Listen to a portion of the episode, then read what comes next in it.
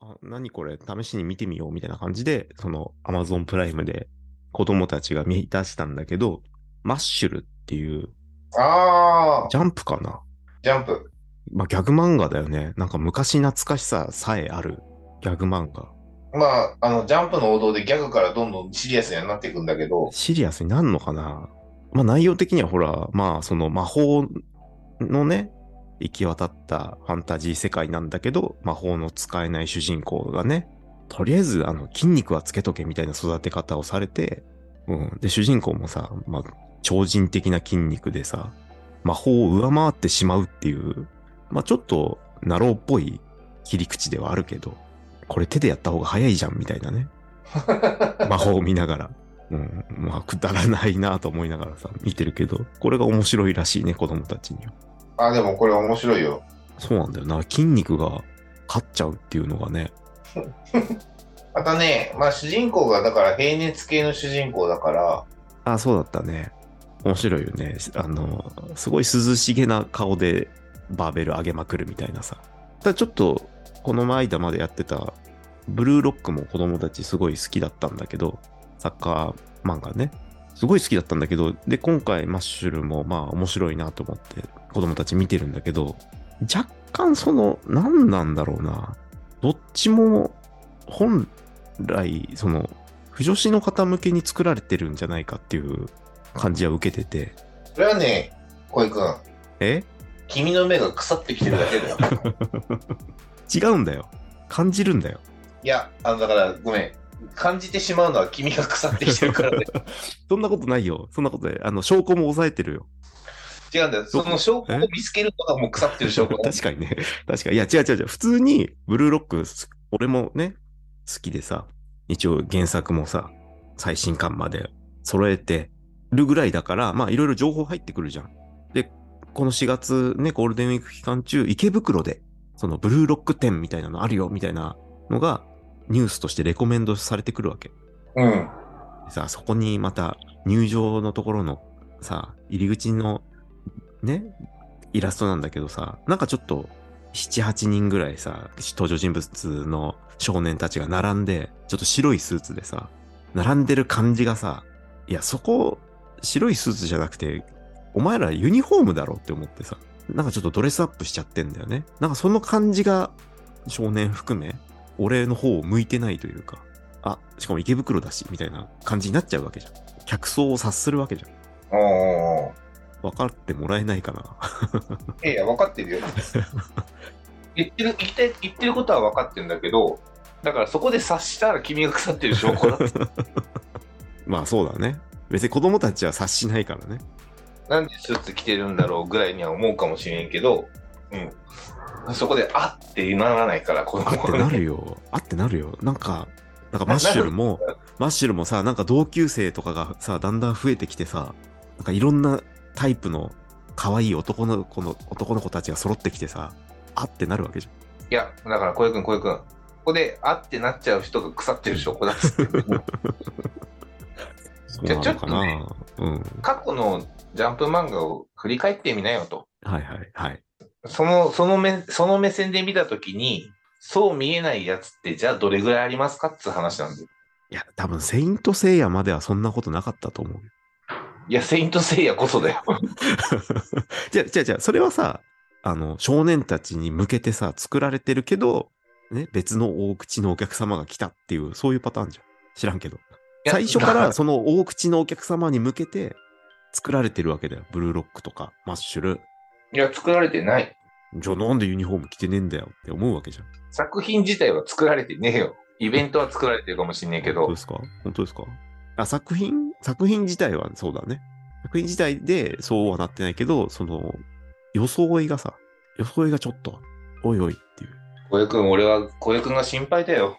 いや、俺が敏感になってるのはわかるよ。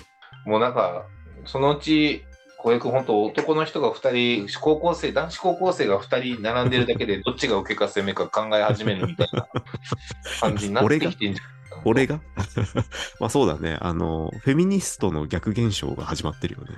できてんのかな、この2人って思う、思って、思うようになってくるから。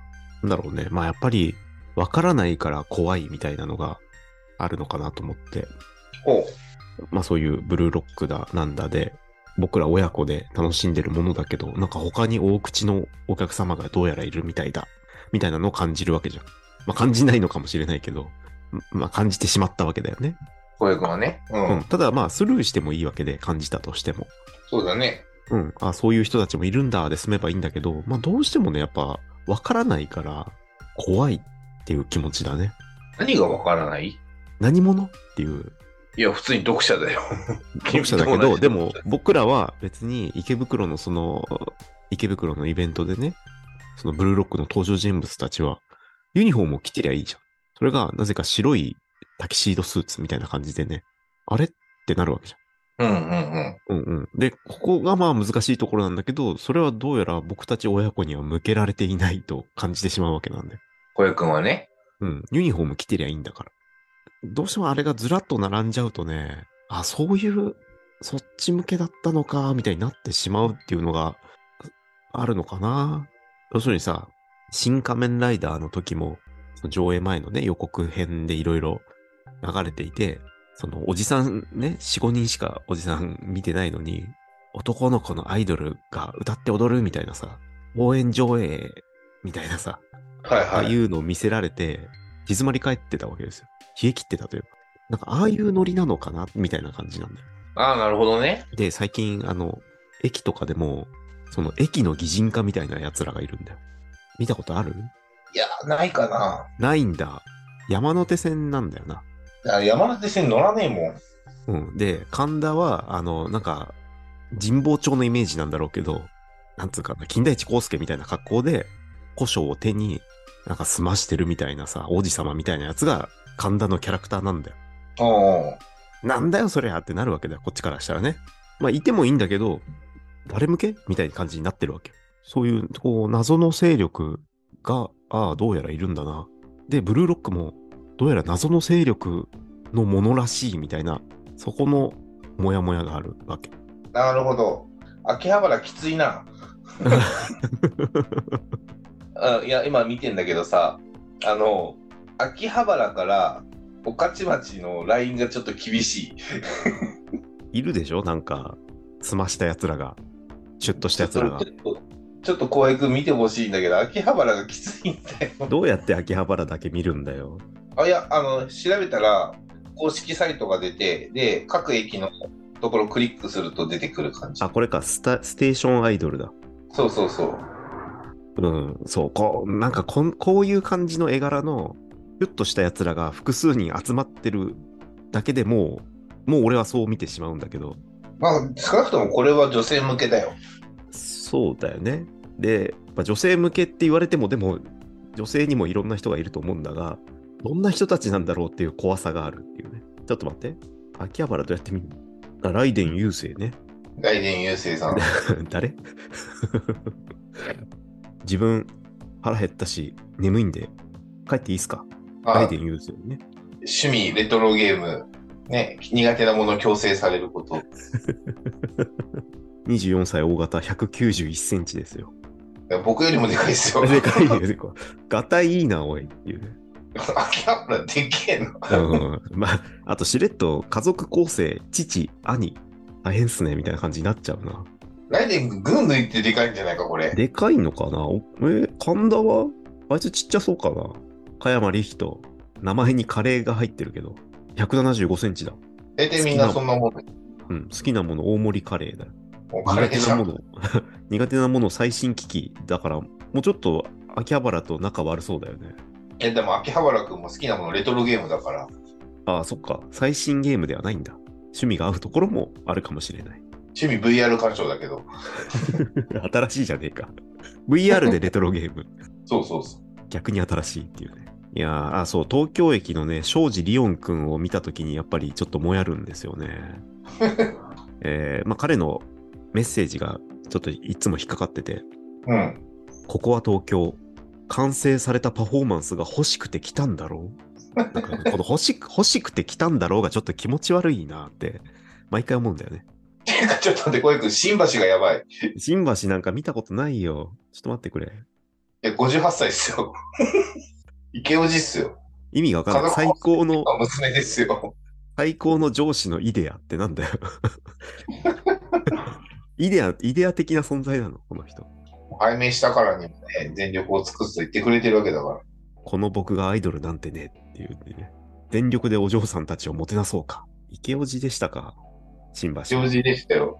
やっぱサラリーマンのねだか。ら、だからいきなり、そうなんです。だからこういう人たちが怖いんですよ。